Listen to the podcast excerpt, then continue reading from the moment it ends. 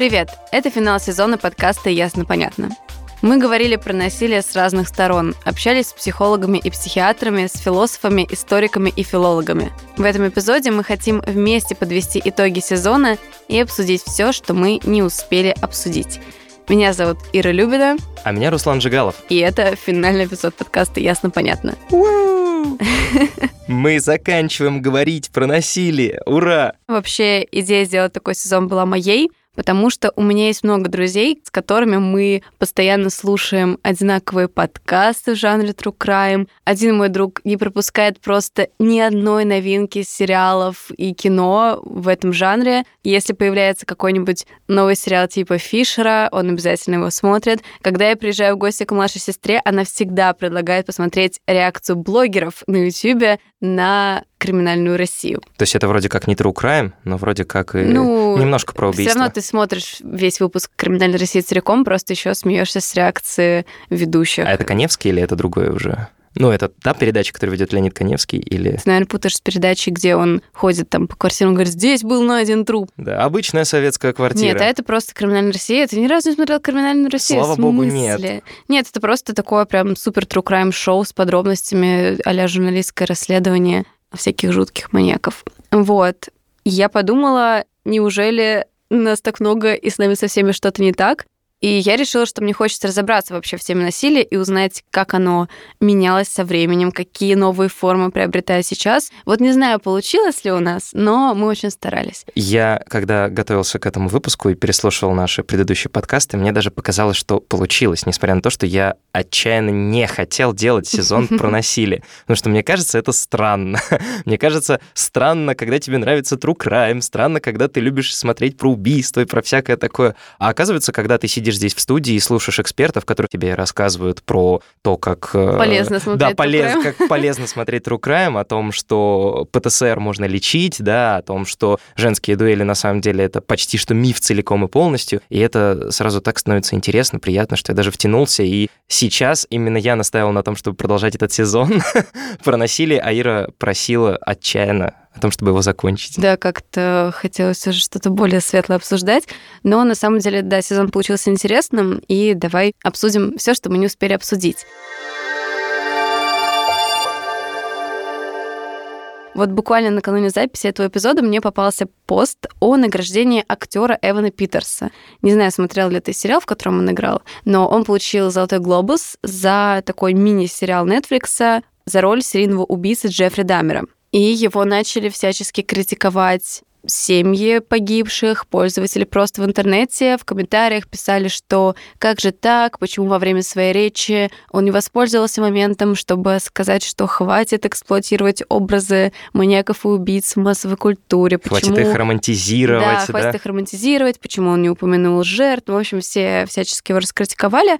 И вот мне интересно, что ты вообще думаешь на эту тему, как человек еще, который, по идее, да, не любит такой жанр, Сможем ли мы вообще когда-нибудь решить этот этический вопрос, эту этическую дилемму? Нормально ли снимать фильмы, делать подкасты и так далее, и рассказывать там в подробностях про реальных каких-то жутких-жутких людей? Или надо как бы молчать про это и вообще делать вид, что этого нет? Ну, слушай, знаешь, мне очень понравилась фраза, которую на одном из выпусков сказал наш гость Артур Тимофеев. Он сказал, что Например, психотравма вызывает не само событие, а то, как мы его оцениваем. И здесь, мне кажется, то же самое. То есть вот этот вот негативный эффект вызывает не сам сериал про Джеффри Даймера, там, я не знаю, сериал про Чикатило, интервью Ксении Собчак и так далее, а то, как мы его воспринимаем. То есть если мы на это смотрим просто как на фильм, просто сериал, который рассказывает какую-то историю, потому что там есть наверняка множество художественных домыслов и каких-то исправлений, которые не стыкуются с нашей реальностью, окей, пускай так. Этот сериал предупреждает нас о том, что такие люди есть, их стоит опасаться, и в целом он приоткрывает завесу над какой-то психологической составляющей таких людей. А если мы уже сами в своей голове, не знаю, себе придумываем и видим, что он романтизирует преступника, хотя сериал наверняка какой-то осветил просто жизнь этого героя с обеих сторон, там, с негативной и позитивной, да, это значит, что проблема, мне кажется, в нас, как в реципиентах этого сериала. Мы смотрим, мы себе что-то додумываем и уже начинаем постфактум обвинять людей в том, что они романтизируют или как-то, я не знаю, облагораживают образ там откровенно неприятных людей. То есть как красота в глазах смотрящего, только наоборот, уродство, да, в, глазах в глазах смотрящего. смотрящего. Тут то же самое. Эван Питер смог воспользоваться, наверное, возможностью сказать о том, что хватит эксплуатировать тему маньяков, но мне кажется, в таком случае он бы потерял работу или несколько потенциальных ролей, Наверное, которые готовятся сказать, для Спасибо него. маме, папе. Да, спасибо маме, папе. И всем, кто меня верил. Ты когда-нибудь пытался смотреть что-нибудь вообще в жанре true crime? Просто, ну, то есть ты говоришь, что ты не любишь, но, может быть, ты не пытался полюбить? Ну, я не знаю, можно ли назвать, например, книги, которые я читаю, жанром true crime. Например, недавно я читал книгу под названием «Азиатская Одиссея». Это воспоминания одного белого офицера о том, как он выбирался из России в годы гражданской войны.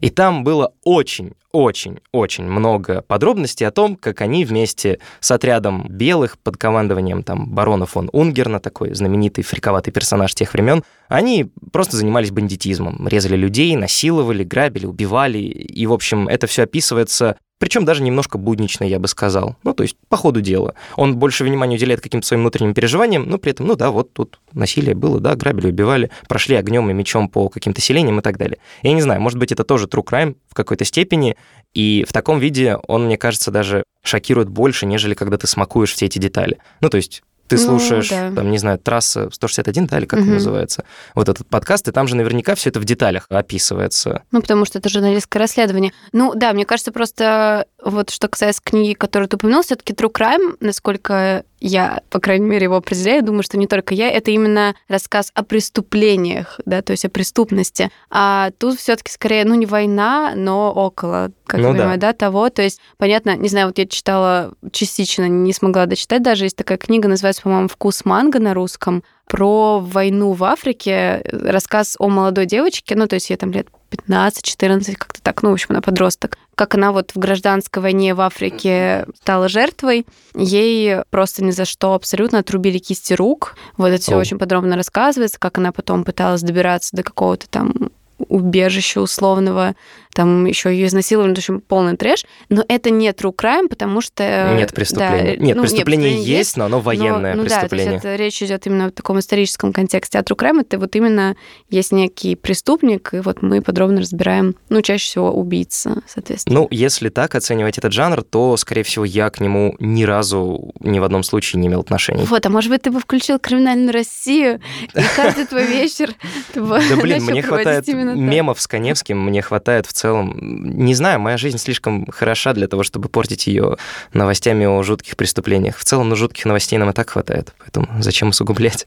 и без того безрадостную картину? Для меня просто вот, как говорил э, гость нашего первого выпуска, гештальтерапевт Евгений Яковлев, True Crime — это вот именно возможность безопасно пережить какие-то эмоции, почувствовать контроль над ситуацией, когда в жизни контроля не хватает. То есть иногда хочется действительно посмотреть что-то светлое, а иногда хочется посмотреть что-то мрачное, чтобы почувствовать, что вокруг больше света, чем тебе может казаться. И, кстати, я решила для этого выпуска спросить у нашего гостя Евгения Яковлева, как он считает, нужно ли молчать о маньяках или нужно о них говорить, и как найти баланс между тем и другим.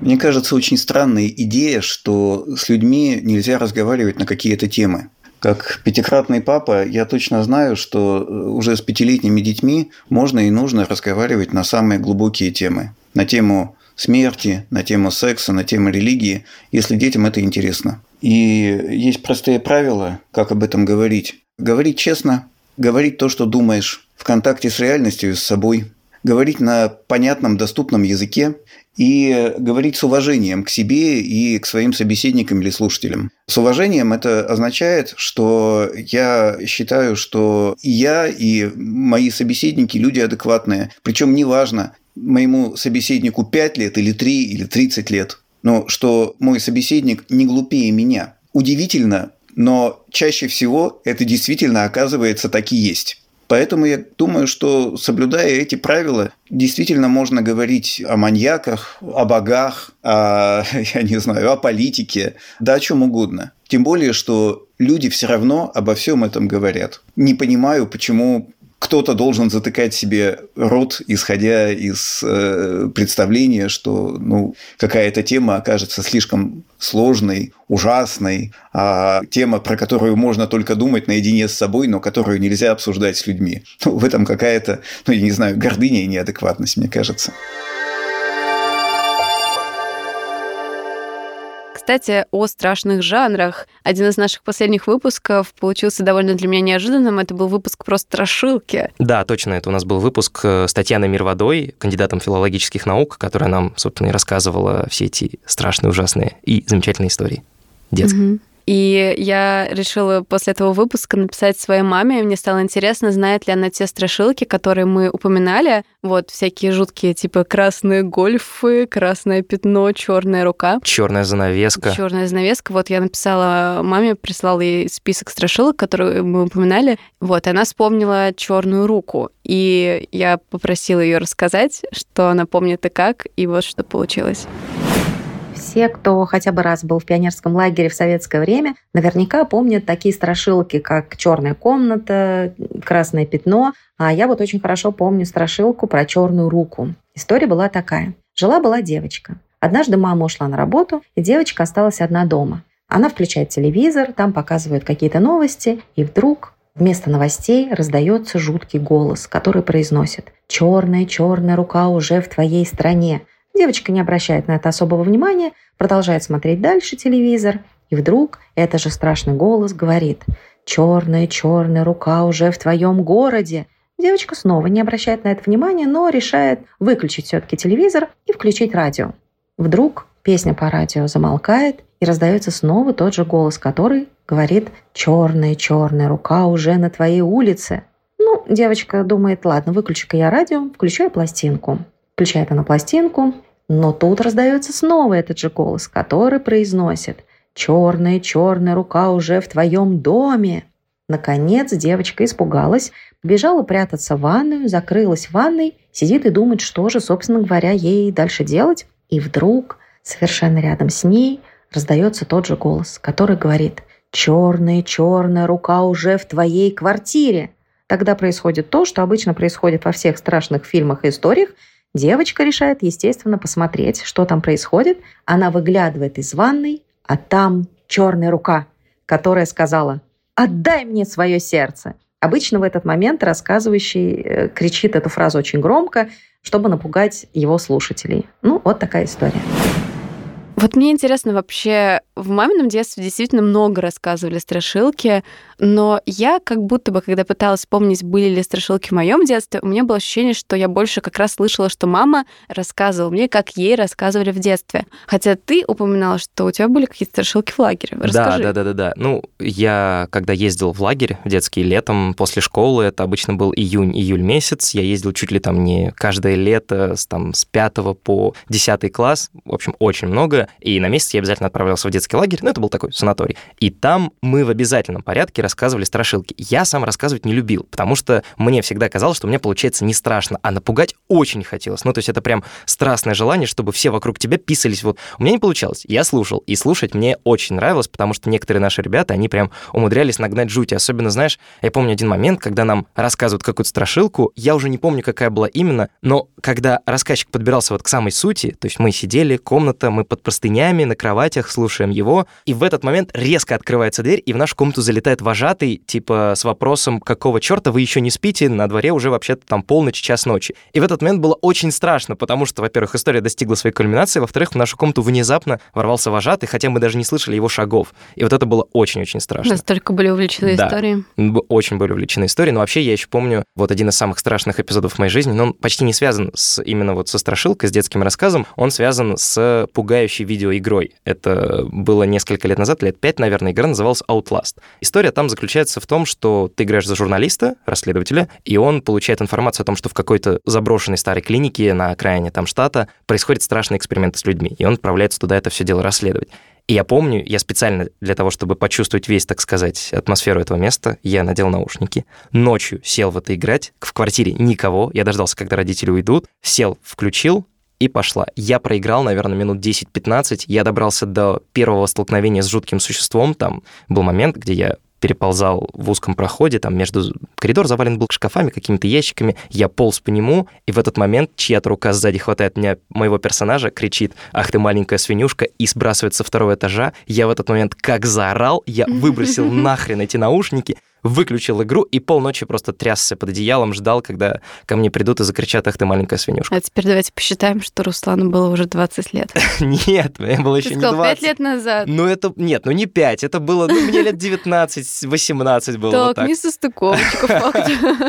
Ну, короче, это был самый страшный опыт, наверное, который я испытывал в своей жизни. Реально, прям вот у меня сердце колотилось как никогда, наверное. Я всем рекомендую играть в страшные, ужасные игры ночью в одиночестве в наушниках. Ребят, это must have. Вообще, мне кажется, наш выпуск первый был очень интересным, потому что он в какой-то степени дал ответ на вопрос мне, почему вообще люди вот любят всякий трэш смотреть. Или даже не трэш, а вот, например, просто жанр ужасов в кино, который я, например, кстати, не понимаю, как ни странно, хотя я люблю true crime. Не знаю почему. Кстати, ужастики очень я люблю рекомендую. Это скримеры прикольно. и вот это все. А как же астрал, там всякие вот эти вот заклятия, Ну, не знаю, синистер. вообще неинтересно почему-то никогда.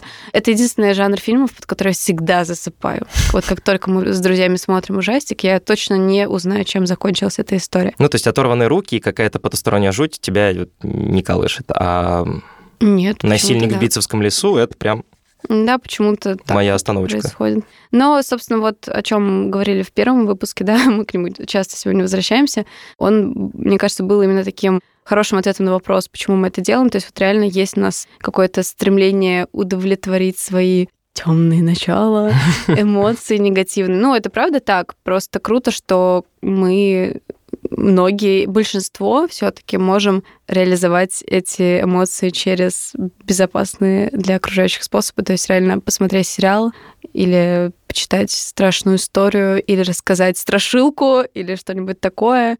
А могли бы, кстати, ходить на дуэли и там стреляться. И там свое темное начало выливать на Ну, окружающих. как, вариант. Ну, да, правда, сейчас у нас как-то другие способы решать конфликты и другие Ты это способы так с сожалением насилия. сказала. Не, нет, не с сожалением. А, ну, ну, не к сожалению. Я не знаю, к сожалению или к счастью. Это очень философский вопрос. Собственно, да, у нас в гостях был как раз философ, когда мы говорили о том, как насилие меняется.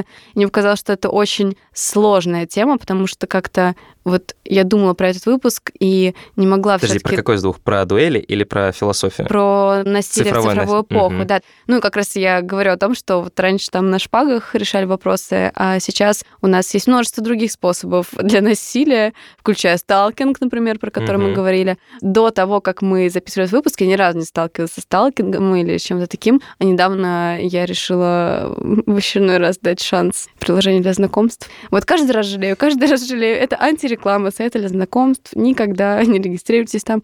Не, на самом деле, я знаю, что есть жуткие истории, но меня просто почему-то реально периодически, я просто подумала, вспоминая этот выпуск, который мы делали про сталкинг, я задумалась, что на самом деле меня иногда немножко сталкерили. Ну, вот не прям мощно, то есть мне не приходили на работу, не выжидали меня, но мне реально писали с миллиона аккаунтов во всех социальных сетях несколько человек. То есть... То есть они создавали специально разные аккаунты, и с Нет, них тебя да, да, засыпали такое тоже сообщениями? было. И более того, у меня была одноклассница, которую до сих пор, вот мы закончили школу лет семь назад, вот, но ее до сих пор спустя просто уже, то есть лет 10-15, ну, то есть еще со средней школы, ее преследует человек, взрослый мужчина в социальных сетях, он создает миллион разных страниц, бесконечно. Он пишет ей всякие гадости, пошлости, присылает ей э, всякие неприятные фотографии. Семь лет с момента завершения школы, А, и он до сих до пор... сих ей- пор периодически Охренеть. появляется, причем он то ли лежал в психушке, то ли что-то с ним было. Он даже как-то приходил к ее дому,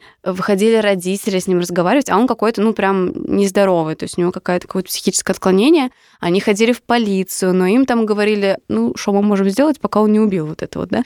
И буквально вот неделю назад, после того, как мы уже записали этот выпуск, да, то есть прошло какое-то время, мне написала моя подружка и сказала, что он опять появился вот на горизонте той нашей одноклассницы, и опять ей написывает. Мне ее очень жалко, хотя я понимаю, что она ничего не может с этим сделать. То есть она его блокирует везде, а он все равно находит способ ей написать. Это прям максимальный пример жуткого сталкинга, с которым ты ничего не можешь сделать на протяжении многих лет. Это прям жесть. Нам же говорила гостья одного из наших прошлых выпусков, Елена Балюбах, которая работает в кризисном центре для женщин в Петербурге, что сейчас этот вопрос можно решить в законной плоскости, и несколько статей Уголовного кодекса Российской Федерации, они могут регулировать как бы вот этот момент. Например, если есть угроза жизни и здоровью, если есть создание невыносимых условий для жизни, и если есть распространение порочащих честь и достоинство сведений. Я так понимаю, в данном случае, если 7 лет человек преследует, то это, ну, первые две — это угроза жизни и здоровью, и, скорее всего, создание невыносимых условий для жизни.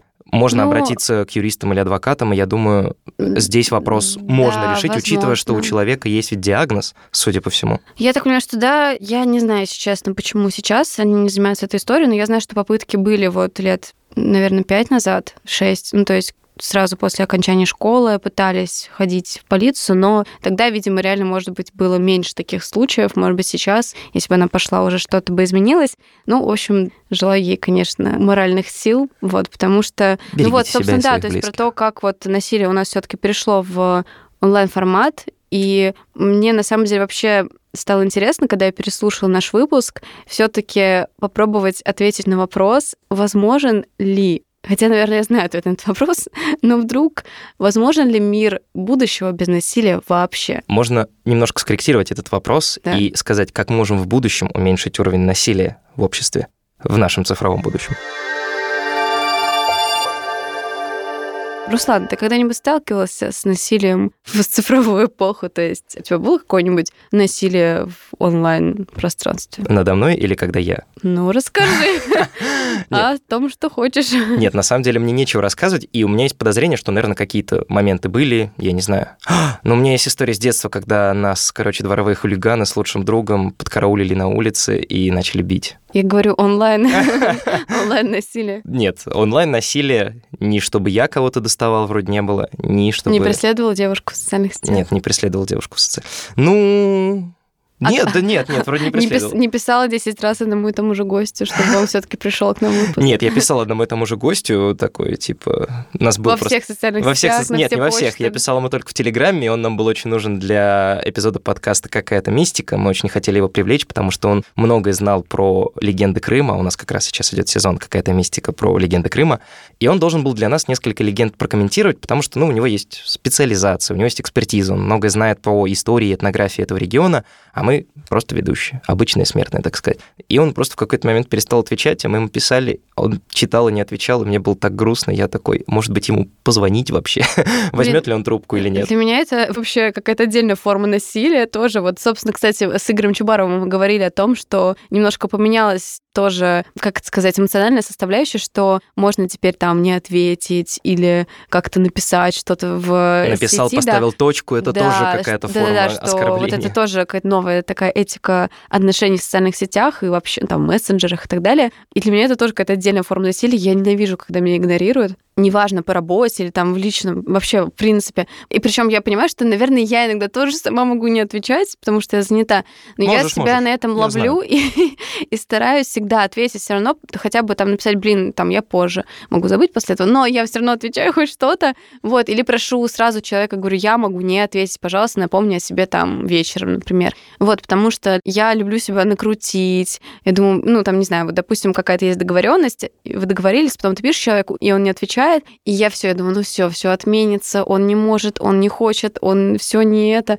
Вот, и я сразу себя на- начинаю накручивать, хотя обычно, на самом деле, все гораздо более прозаично, но это вот такая, наверное, особенность тоже моей психики, что я люблю прям максимально себя накрутить, и поэтому люди, которые мне не отвечают, мне с ними очень тяжело общаться, потому что это значит, что я буду очень нервничать на протяжении нашего общения. Ира, давай, короче, вернемся немножко к преследованию сети сталкинг. У тебя выяснилась ситуация с мужчиной, который пожелал тебе приятного аппетита в тот момент, когда мы с тобой, блин, обедали. Мы решили эту историю рассказать еще и в РИА Новостях, чтобы, Нет, ну опускай, это прикольный момент, мы можем не чтобы он послушал такой, ах ты, какая сякая. Нет, хочешь, мы можем к ней вернуться, типа, ну это начать? просто забавно, да, что человек, с которым я общалась, типа, И который тебя преследовал. один час, да, накануне вечером, он просто уже за час нас поженил и сказал, что он познакомился с моей мамой, и все это произошло за час, и я очень испугалась, если честно, потому что у меня ощущение сразу, что либо человек в отчаянии, либо он маньяк. Вот тут ну, и то, и другое не очень. И, собственно, момент, когда мы находились в Макдональдсе, потом, как выяснилось, именно в эти минуты он написал мне «Ира, приятного аппетита».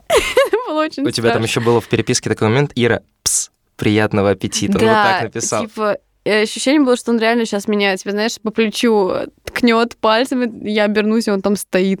Вот, но я не прочитала сообщение в момент, когда мы сидели, то есть я это увидела спустя там час-два уже на работе, и я прислала к друзьям, с которыми я сидела, собственно, Руслану, и, короче, это было немножко страшно. Вот. И потом я его заблокировала.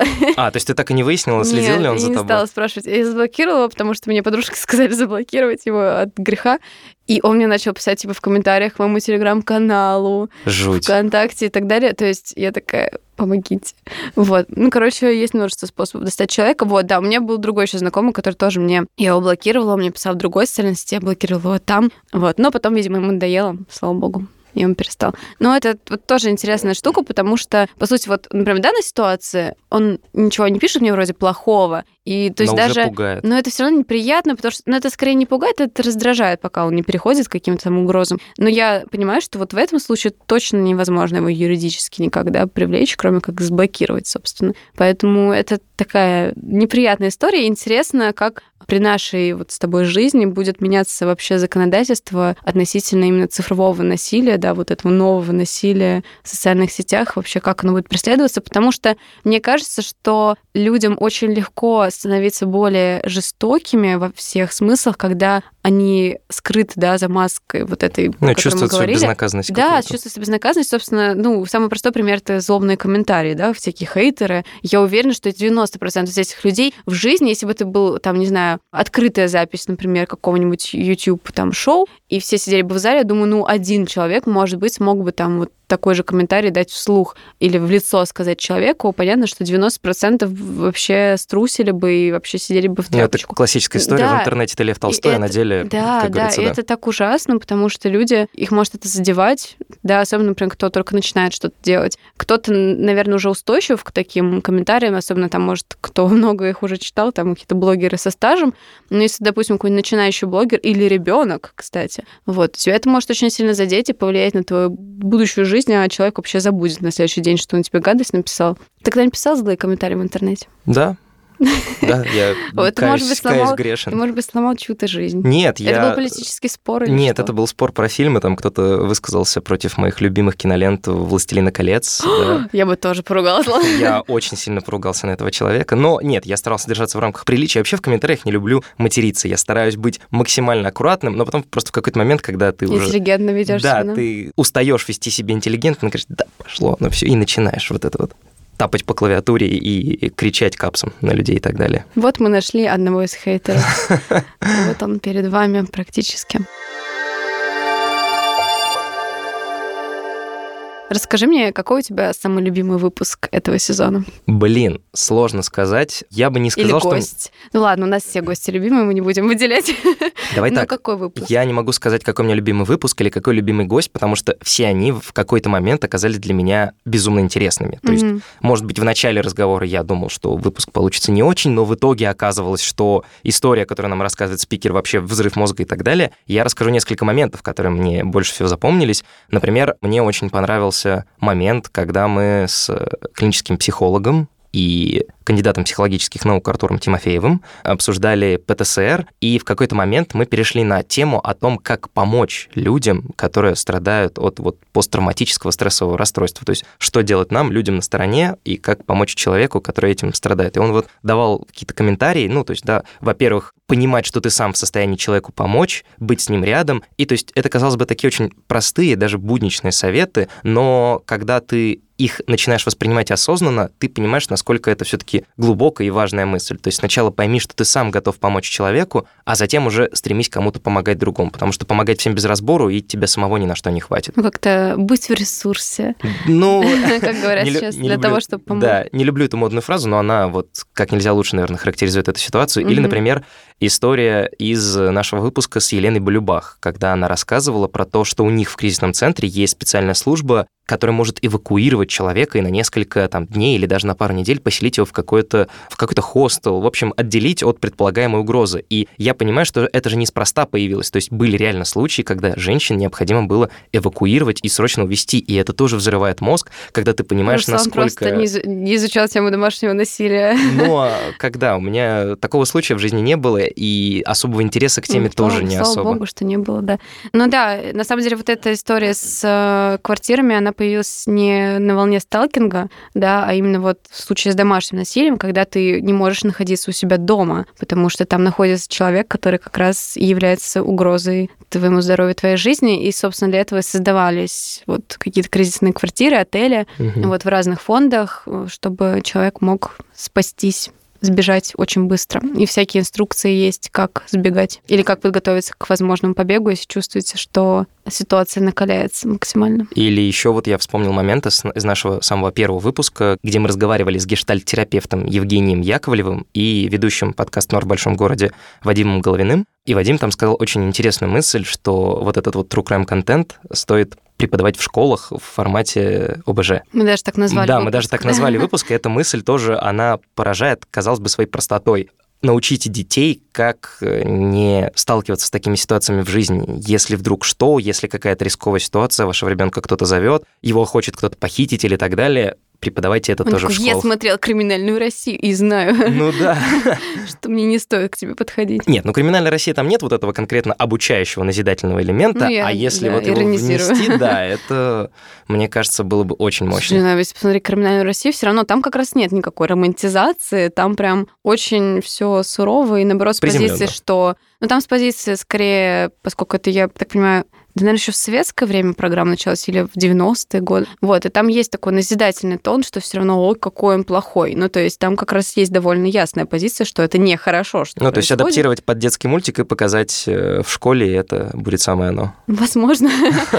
Идея для стартапа кому-нибудь. А, И еще один момент, э, который мне тоже очень понравился, это наш разговор с Евгением Чубаровым, философом и членом редколлегии философского журнала «Логос». Он в какой-то момент, наш разговор, зашел на тему вообще боевых действий и психотравм, которые получают операторы э, беспилотников БПЛА. И мы в этот момент начали обсуждать, что это можно сравнить с видеоигрой, как будто, да, вот он сидит перед экраном, какие-то там цели далекие поражает, и как будто бы не причастен к совершаемым событиям, да, ужасам, взрывам и так далее, но при этом нет, на самом деле он причастен, и он чувствует, он это все пропускает через себя. Вот этот момент тоже о нем ты, казалось бы, никогда не задумываешься, но даже через экран ты можешь получить какую-то психотравму и пропустить ее через себя. Тоже мне разнесло сознание в тот момент.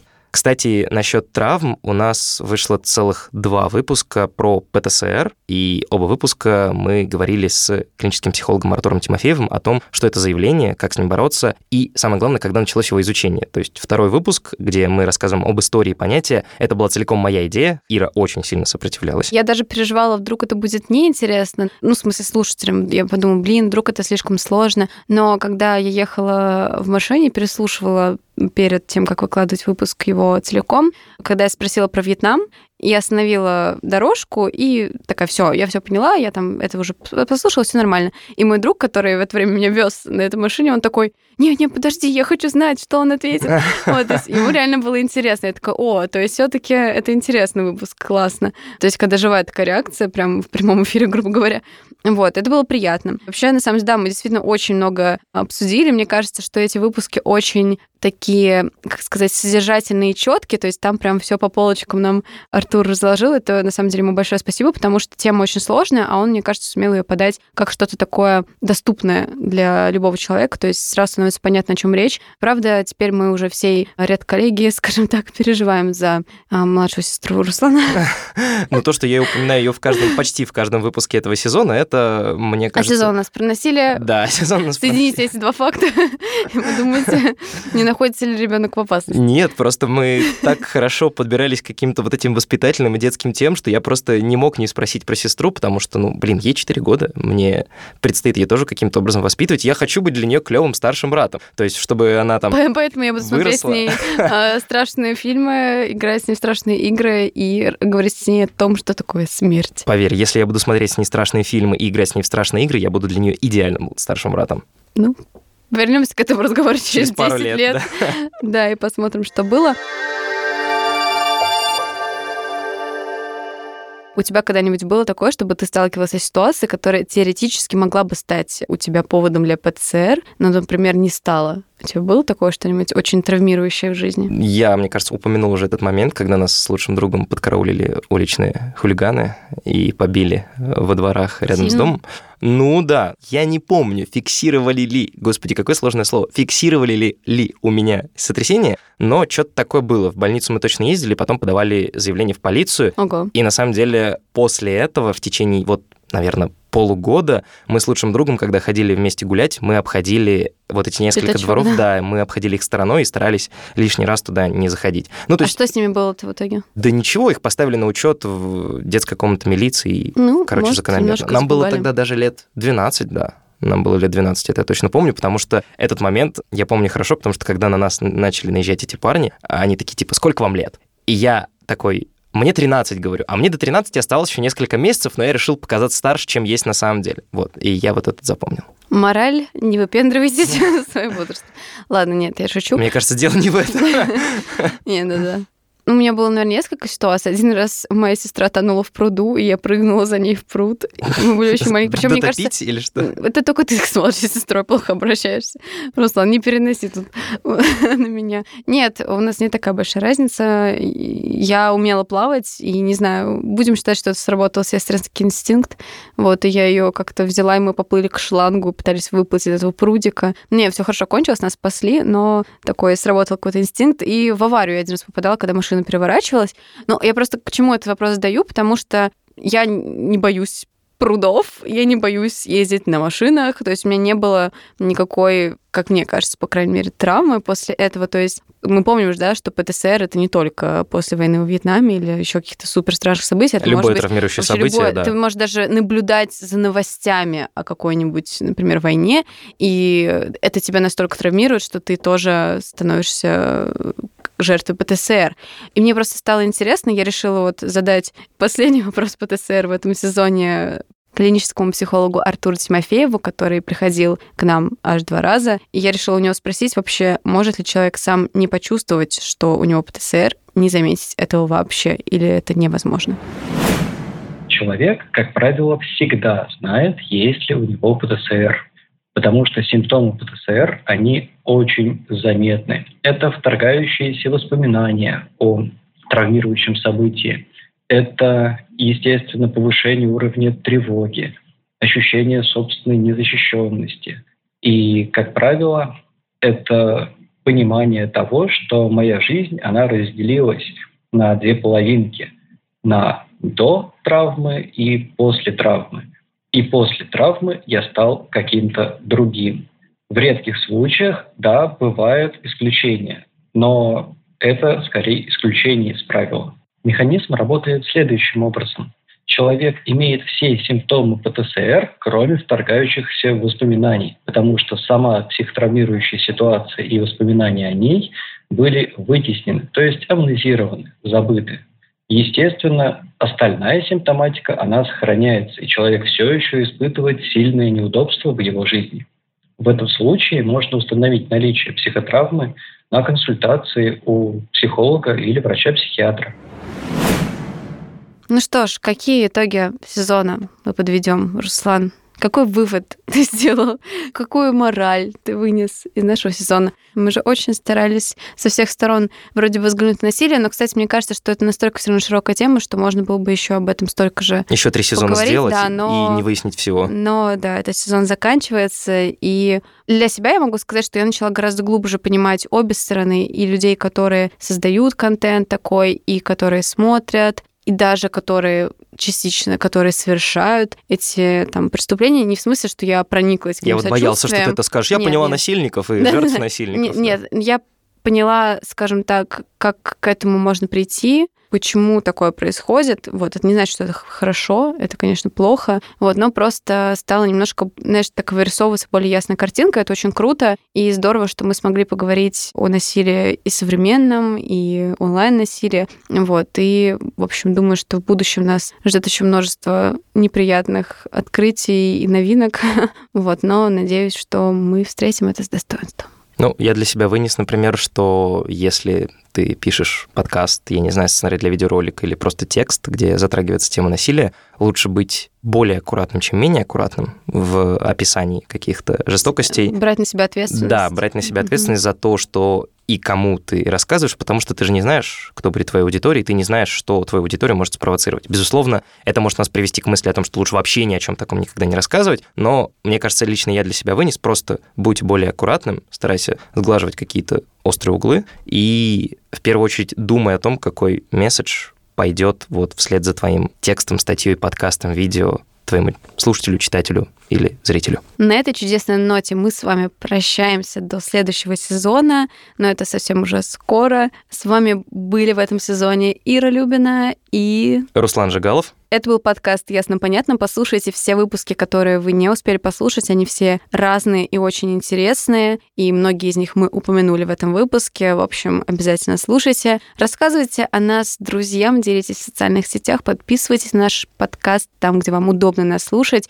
И до встречи в новом сезоне. Оставлю небольшую интригу. И какая тема будет у нашего нового сезона, вы узнаете в следующем выпуске. И дело совсем не в том, что мы еще не выбрали тему для следующего сезона, просто Нет, мы, уже мы выбрали... оставляем Нет, интригу. мы уже выбрали тему, поэтому я уже знаю, чем будет следующий сезон, но не расскажу об этом. Ладно, пока. Всем пока.